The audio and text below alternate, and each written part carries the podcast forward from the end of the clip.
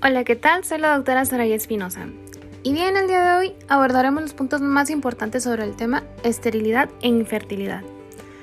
Como introducción, debemos conocer las diferencias entre ambas entidades, las cuales, según la bibliografía del manual del CTO, el manual del Dr. Preto, junto con las guías de práctica clínica, la esterilidad se define como la incapacidad de uno o de ambos miembros de la pareja para la concepción natural en un plazo razonable presenta una prevalencia entre un 10 y un 20%.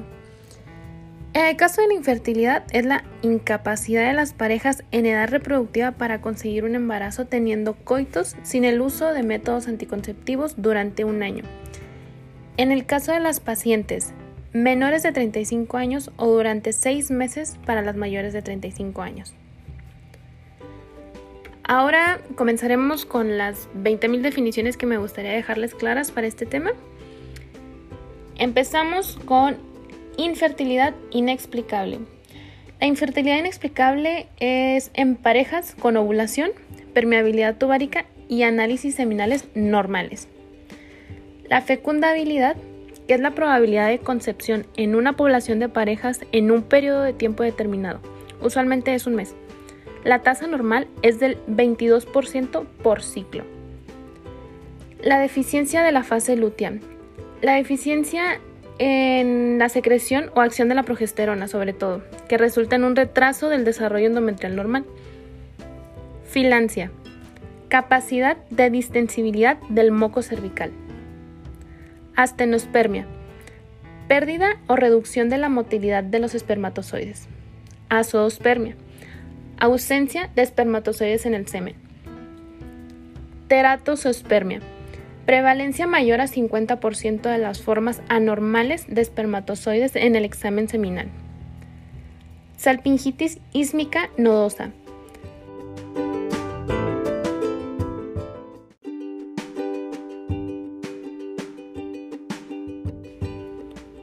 Prueba poscoital. Es el examen del moco cervical para evaluar la presencia de esperma varias horas después del coito.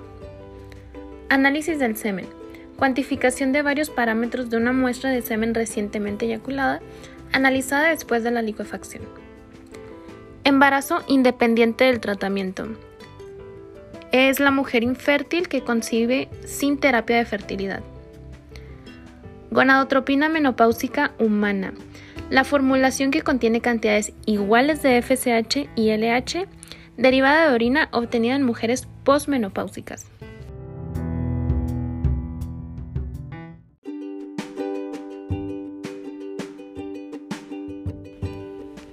Recordemos que una infertilidad primaria se considera si la mujer nunca estaba embarazada y en el caso de una infertilidad secundaria se ocurre después de haber estado en uno o más embarazos. Otro dato muy importante es que la edad de la paciente es la variable con mayor impacto en el pronóstico de una pareja infértil.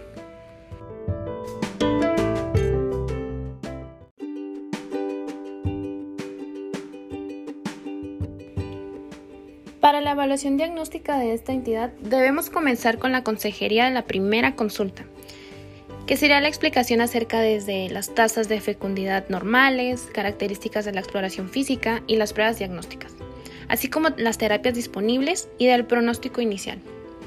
El documento de la ovulación, análisis seminal y la evaluación de pruebas de laboratorio y gabinete.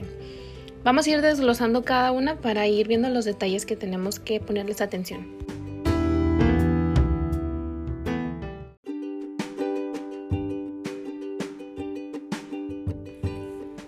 En el caso de la documentación de la ovulación, es la determinación de la normalidad de los ciclos ováricos que puede lograrse con la cuantificación de los niveles de progesterona, en lo que es la fase lútea, y la evaluación de la curva de la temperatura basal. Para el análisis seminal, aquí la muestra requiere una abstinencia de eyaculación por al menos 23 días. Los parámetros incluyen volumen, pH, viscosidad, concentración, número total y aglutinación de espermatozoides, así como el porcentaje de motilidad, progresión frontal, morfología, presencia de células redondas, aglutinación y cantidad de leucocitos. Para las pruebas laboratoriales, los estudios que pueden considerarse en el abordaje de los pacientes sobre todo en nuestras pacientes sanas y asintomáticas, incluyen la citometría hemática y hemotipo, detección de rubiola, citología cervical, para la identificación de alguna entidad patológica como la clamidia trachomatis, Neisseria gonorrhoeae. También pruebas de cloruros de sudor y serología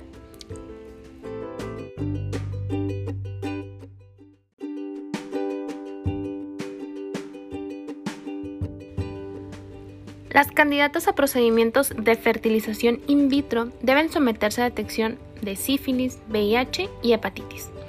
En el caso de las pacientes mayores de 35 años, deben determinarse los niveles de FSH y estradiol. Como pruebas adicionales podemos tener que, dependiendo del contexto de la paciente, la bibliografía extranjera considera la medición de los niveles de TSH y prolactina, biopsia endometrial en la fase lútea, determinación de anticuerpos antiespermatozoide en la paciente y su pareja, cultivos bacteriológicos del moco cervical y el semen, como ureaplasma,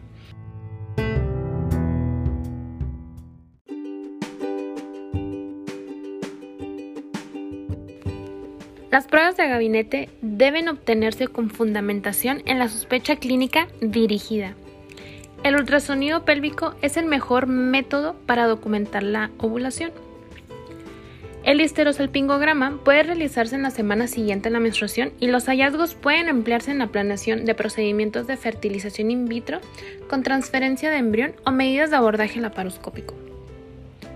Los embarazos logrados bajo el tratamiento de las distintas causas de infertilidad presentan algunas diferencias epidemiológicas con los embarazos no asistidos y con los logrados bajo otras modalidades.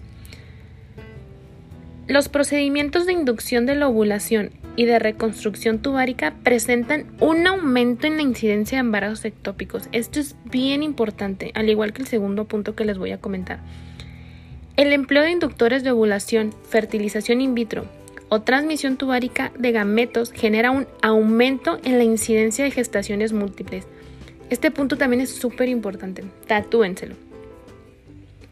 Los tratamientos no provocan un aumento en las tasas de aborto espontáneo o mortalidad perinatal.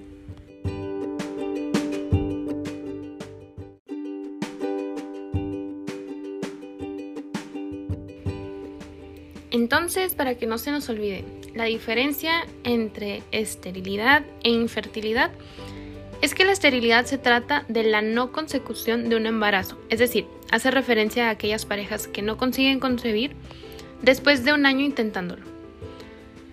Por infertilidad, en cambio, se entiende la imposibilidad de llevar a término el embarazo, es decir, la imposibilidad de tener un bebé sano.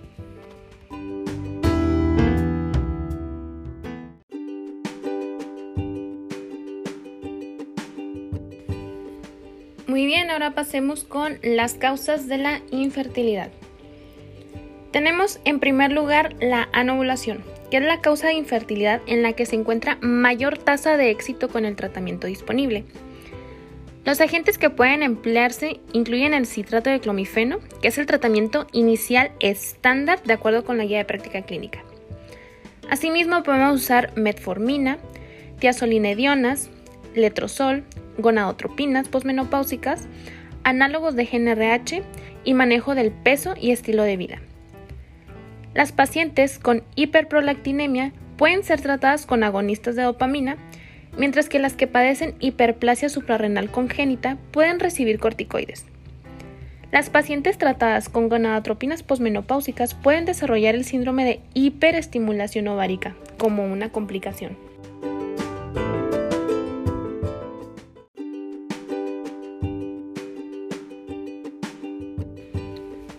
Como dato general, se considera que el 20% de las causas de infertilidad son mixtas y el 40% de causa masculina y el otro 40% de causa femenina. Otros de los factores femeninos, yéndonos principalmente a lo anatómico, es en las causas uterinas. Estas incluyen adhesiones intrauterinas, miomatosis y tuberculosis. Cada una debe tratarse de forma específica. Por ejemplo, en el caso de la tuberculosis pélvica, puede identificarse por hallazgos en la histerosalpingografía como ganglios calcificados o granulomas pélvicos.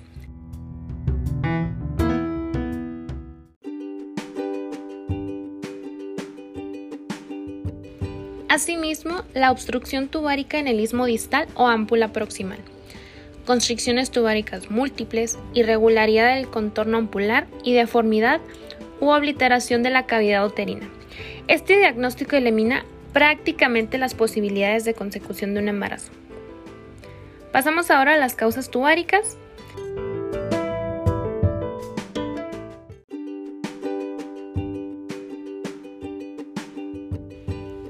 Las obstrucciones distales pueden tratarse con fimbrioplastia, salpingolisis o salpingostomía. Las obstrucciones proximales deben diferenciarse del espasmo de la porción intramural durante el estudio y pueden manejarse con implantación tubocornuaria, reanastomosis tubocornuaria microquirúrgica o la colocación de sondas, catéteres o balones. En el caso de la endometriosis,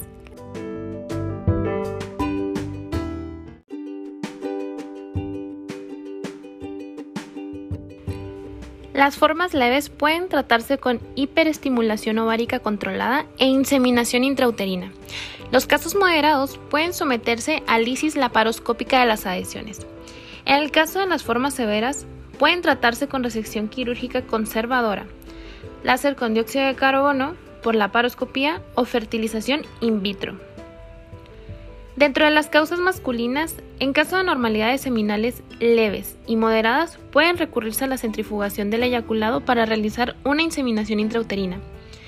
En el caso de las anormalidades severas, puede emplearse la inyección intracitoplasmática del esperma o semen fresco o congelado de un donante.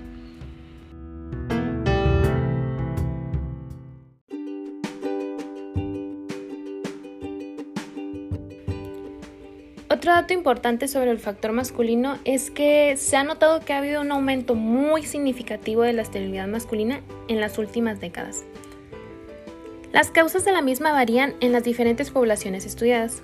Entre las más frecuentes se encuentran el varicocele, esterilidad masculina de causa idiopática, insuficiencia testicular, criptorquidia, azospermia, orquiepidimiditis, alteraciones hipotalámicas entre otras. Pasando al factor mixto o de origen desconocido, bueno, pues este supone entre el 10 al 20% de los casos, como ya lo habíamos comentado. Aquí son causas idiopáticas o por reacción inmunológica al semen, por ejemplo, que impide que penetre en el moco cervical.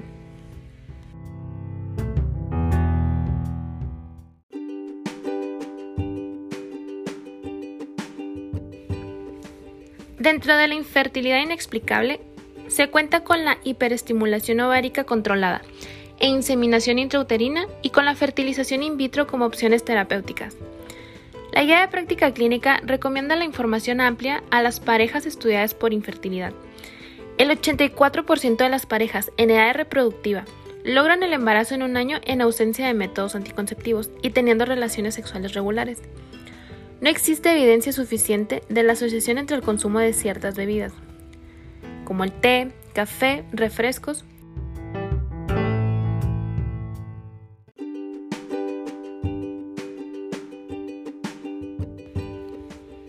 Recordando, la fertilidad femenina declina con la edad. Este tiene un efecto más o menos claro sobre la fertilidad masculina. La disminución de la fertilidad de la mujer comienza a partir de los 35 años, siendo más intensa a partir de los 40. La fertilidad se ve disminuida en las mujeres con un índice de masa corporal mayor a 29 kilos sobre metro cuadrado o menor a 19 kilos sobre metro cuadrado. El consumo de 30 a 40 mililitros al día de alcohol no afecta la fertilidad del varón. El tabaquismo, activo o pasivo, reduce la fertilidad de la mujer.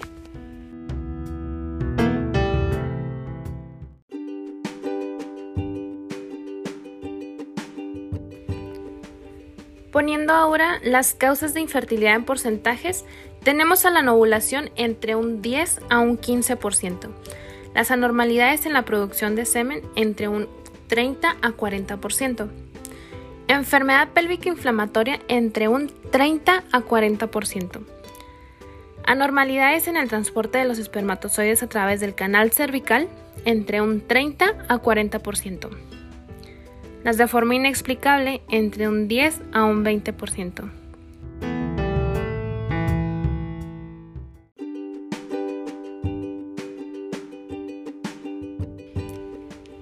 En los factores pronósticos de los casos de infertilidad tenemos los buenos y los malos. En el caso de los buenos es la ovulación, la edad menor a 35 años, intentos de embarazo por menos de 3 años, caso que aún no se encuentra en los dos años posteriores a la evaluación inicial.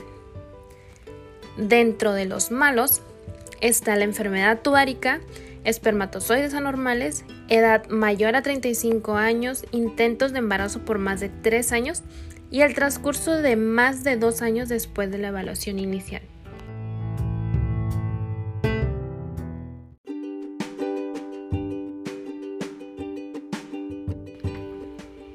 Pasamos ahora a lo que es el tratamiento. Como las causas de infertilidad son múltiples, se debe hacer un tratamiento individualizado para cada caso. En los fármacos empleados en reproducción asistida tenemos, como habíamos mencionado, el citrato de clomifeno. Solo que aquí sí me gustaría ahondar un poquito más en cómo funciona. Este fue el primer fármaco utilizado para inducir la ovulación y actúa por la unión de los receptores estrogénicos del hipotálamo, bloqueando la retroalimentación negativa del estradiol y activando el mecanismo neuroendocrino para la secreción de GNRH. Se emplea para la inducción de la ovulación en pacientes con oligoovulación o anovulación y niveles de estrógeno normales, como ovario poliquístico. En el caso de las gonadotropinas, obtenidas por purificación a partir de la orina de mujeres posmenopáusicas, también como ya se los había mencionado, o por recombinación genética. Se reutilizan para la estimulación ovárica en técnicas de reproducción asistida, ya que reclutan los folículos y estimulan su crecimiento al mismo tiempo que facilitan su maduración. La gonadotropina coriónica humana se administra para desencadenar la ovulación que se produce unas 34 a 36 horas después.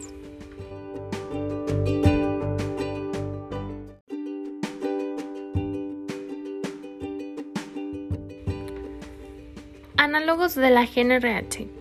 Estas se evitan en el pico prematuro del LH con la luteinización posterior del folículo, que bueno, esta con frecuencia ocurre durante la estimulación con gonadotropinas. Existen dos tipos. Los agonistas, que son administrados de forma continua, provocan la liberación inicial de gonadotropinas, el famoso efecto flare-up, que va seguido de un bloqueo reversible a la liberación hipofisiaria de FSH y LH y los antagonistas, que producen un bloqueo reversible del receptor de GNRH mediante una unión competitiva del mismo, pero sin activarlo. El control del crecimiento folicular se hace mediante determinaciones seriadas de estradiol y ecografías.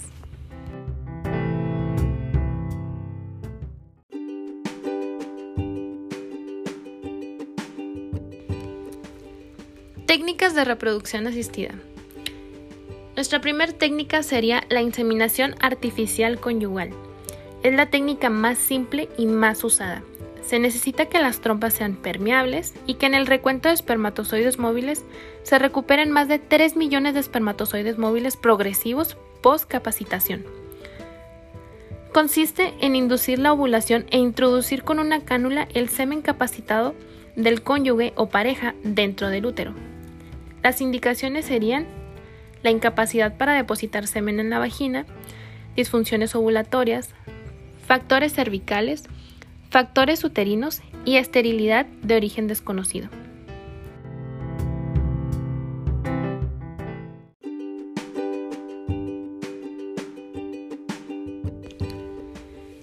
La inseminación artificial con semen donante es similar a la anterior, pero el semen que se usa pues procede de un banco de semen útil en casos de azoospermia y de mujeres sin pareja.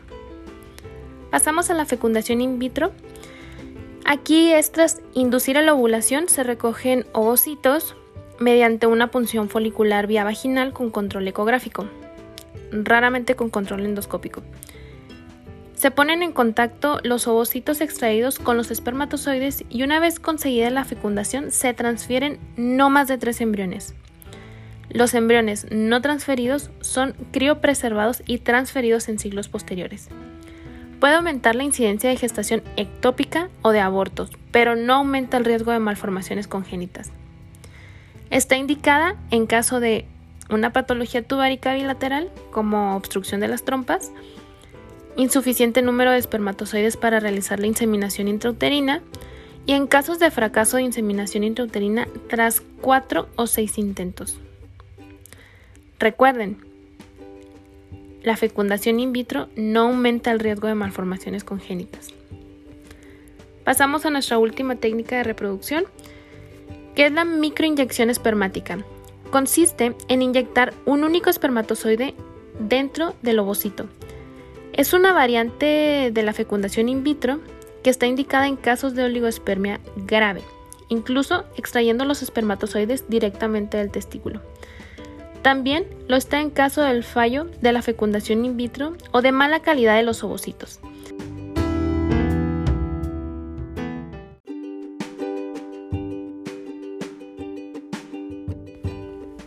Esta técnica permite realizar un diagnóstico genético preimplantatorio en los embriones, seleccionando los embriones cromosómicamente sanos o no afectados de enfermedades genéticas como fibrosis quística, hemofilia, atrofia muscular y atrofia espinal.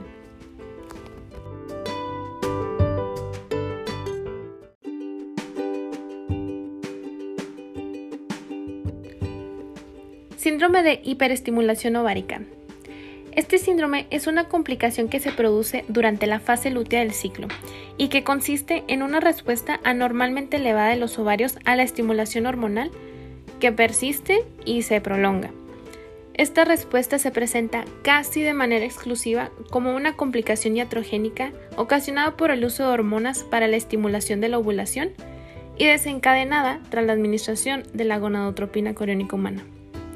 Se estima que tiene una incidencia del 10% y los factores de riesgo son edad joven, historia previa del el síndrome de hiperestimulación ovárica o síndrome de ovario poliquístico. Asimismo, una historia de alergia. La aparición de este síndrome está relacionada con la aplicación de la gonadotropina coriónica humana, que ejerce su acción a través de los mediadores que inducen un incremento en la permeabilidad vascular. Este síndrome es autolimitado, con una regresión espontánea en ausencia de gestación. Su evolución depende de los niveles séricos de la gonadotropina coriónica humana, pudiendo distinguir entre un síndrome temprano, que vendría siendo de entre 3 y 7 días después de la administración, que se relaciona con la respuesta ovárica y depende de la administración de esta hormona exógena, y otro tardío, que aparece entre 12 y 17 días después de la administración de la hormona y se relaciona con la gestación, que prolonga o agrava el síndrome inicial. Y depende de la gonadotropina coriónica humana endógena producida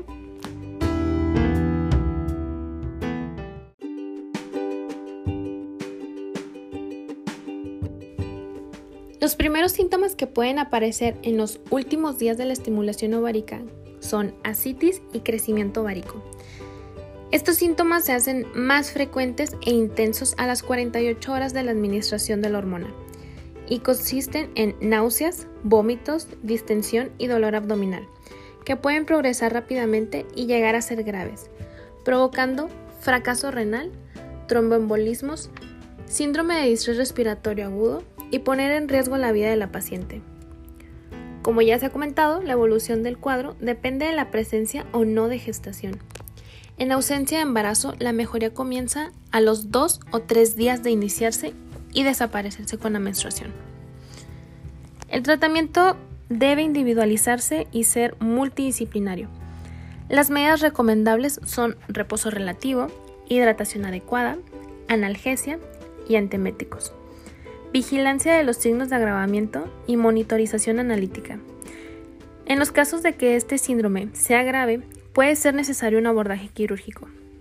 Ante todo, se debe evitar la gestación, cancelando la inseminación artificial o criopreservar embriones para transferencia en ciclos posteriores.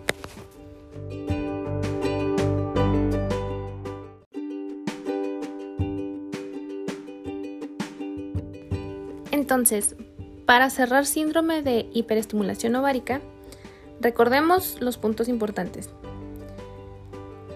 el factor leve, moderado o severo.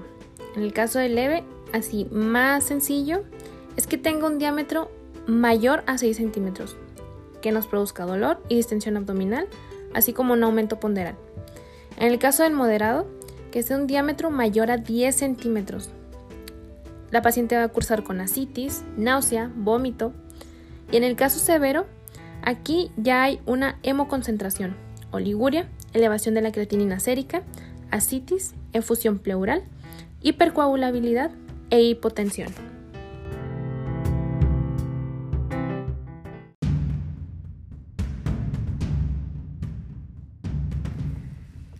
Pasamos entonces a la parte más esperada de nuestro episodio, que son nuestras perlas CERNAR, haciendo una revisión muy breve sobre las conclusiones del tema. Son cinco puntos. En el número uno tenemos dividido nuestros porcentajes. En un 40% de los casos, el factor implicado en la esterilidad es el masculino. El otro 40% es el factor femenino, siendo la mayoría de los casos por una alteración tubárica y en un 20% es un factor mixto o de origen desconocido. El segundo punto nos maneja que en el estudio de la esterilidad es obligatorio la anamnesis, una exploración y una analítica, así como un ultrasonido transvaginal, para poder llevar a cabo una evaluación de la morfología y un diagnóstico de posibles patologías como endometriosis o síndrome de ovario poliquístico. Una analítica hormonal en primera fase y en segunda fase.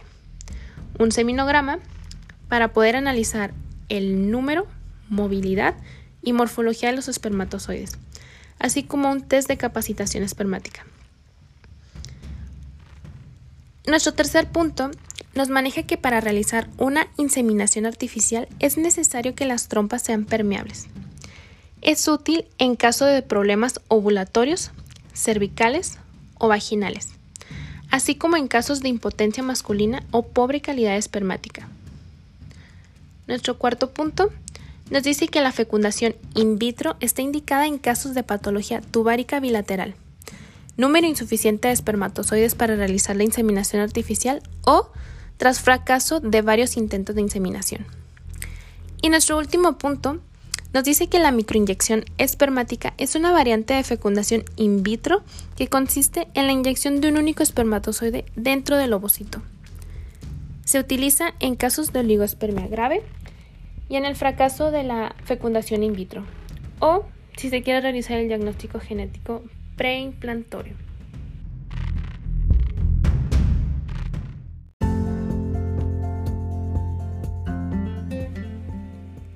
Con esto daremos por terminada nuestra revisión del tema.